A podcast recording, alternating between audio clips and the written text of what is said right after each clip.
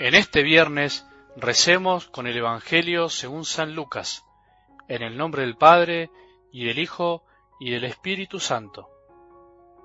Un sábado Jesús entró a comer en casa de uno de los principales fariseos. Ellos lo observaban atentamente. Delante de él había un hombre enfermo de hidropesía. Jesús preguntó a los doctores de la ley y a los fariseos, ¿Está permitido curar en sábado o no? Pero ellos guardaron silencio. Entonces Jesús tomó de la mano al enfermo, lo curó y lo despidió. Y volviéndose hacia ellos, les dijo, Si a alguno de ustedes se le cae en un pozo su hijo o su buey, ¿acaso no lo saca enseguida, aunque sea sábado? A esto no pudieron responder nada. Palabra del Señor.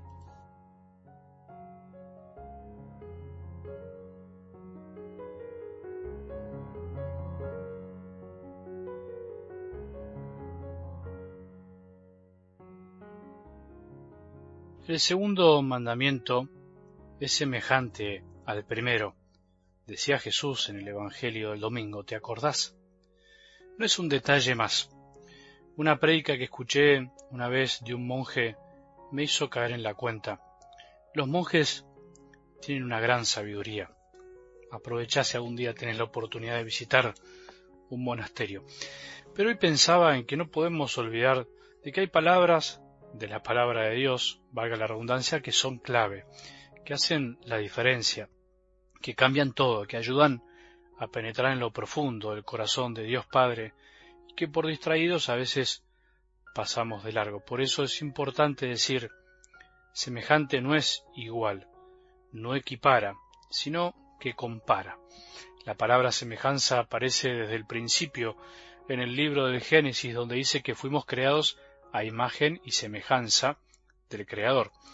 Jesús en los Evangelios compara muchas veces al reino de los cielos con diferentes cosas, con una perla, con un tesoro, con una red, con una semilla, con diferentes situaciones, diciendo que el reino se parece, se asemeja, podríamos decir. Quiere decir que por un lado compara Jesús para que comprendamos, pero por otro lado compara para que sepamos reconocer la distancia, la diferencia, por decirlo así, para que caigamos en la cuenta de que no es lo mismo. Es mucho más grande, mucho más inimaginable, mucho más importante de lo que nosotros creemos. El segundo mandamiento, el amor al prójimo, es semejante al primero, no es igual. No es lo mismo amar a Dios con todo el corazón, con toda el alma y con todo el espíritu, que amar al prójimo como a uno mismo. Hay mucha tela para cortar con esto, muchas migas de pan que podríamos saborear con estas palabras, pero te dejo con esta idea esencial de fondo. Siempre los extremos se tocan, como se dice, para un lado o para el otro, pero también escuché por ahí algo interesante, que no solo se tocan, sino que los extremos hacen que lo otro también se exacerbe. El extremista siempre termina afirmándose en su posición al ver que el otro piensa distinto, todo lo contrario a lo que deberíamos hacer. Pero los extremos, decíamos, en el fondo se desvían de la verdad, tanto el que dice amar a Dios que no ve y no ama al prójimo que ve, a cada paso, como aquel que dice amar al hombre que ve y no ama al Dios que le permite ver, que le permite vivir, o no ama al Dios que se hizo hombre, él y puede verlo con los ojos de la fe, como por ejemplo en la Eucaristía, tanto el uno como el otro se olvidan de una parte de la verdad. En algo del Evangelio de hoy, Jesús, como siempre, los deja a todos callados. En realidad, fíjate bien en el relato, los principales fariseos no hablan, dice que observan atentamente, y termina diciendo que no pudieron responder nada también guardaron silencio. Los fariseos de hoy y los fariseos de ese tiempo son los que observan para criticar y después se callan porque no tienen qué decir.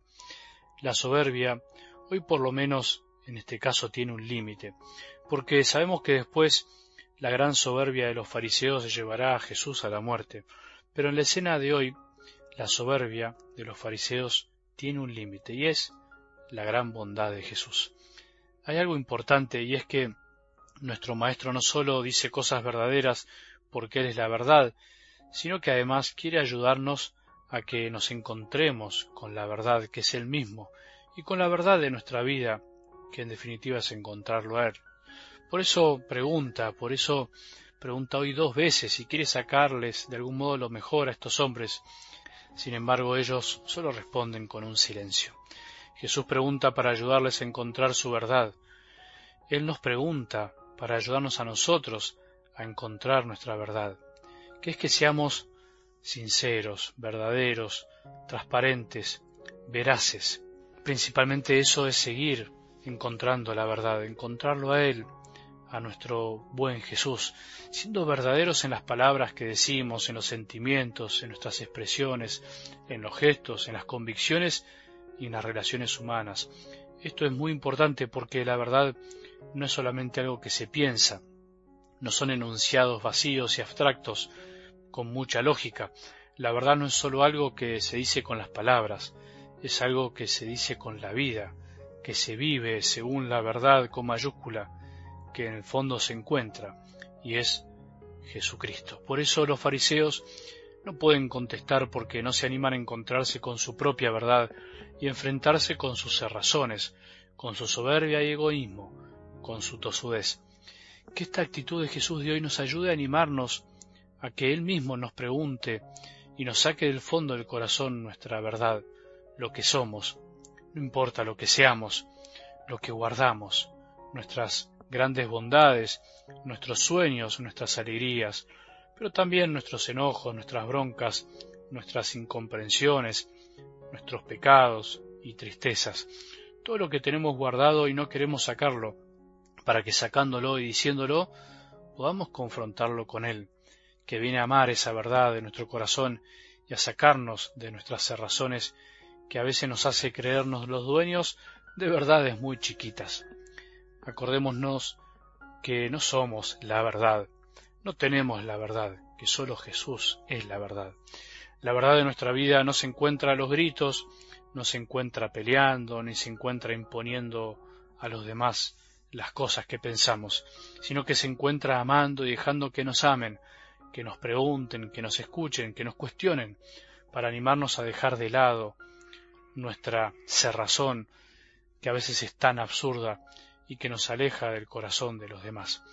Pero sin la verdadera verdad, que es Jesús, jamás llegaremos a las verdades de nuestra vida.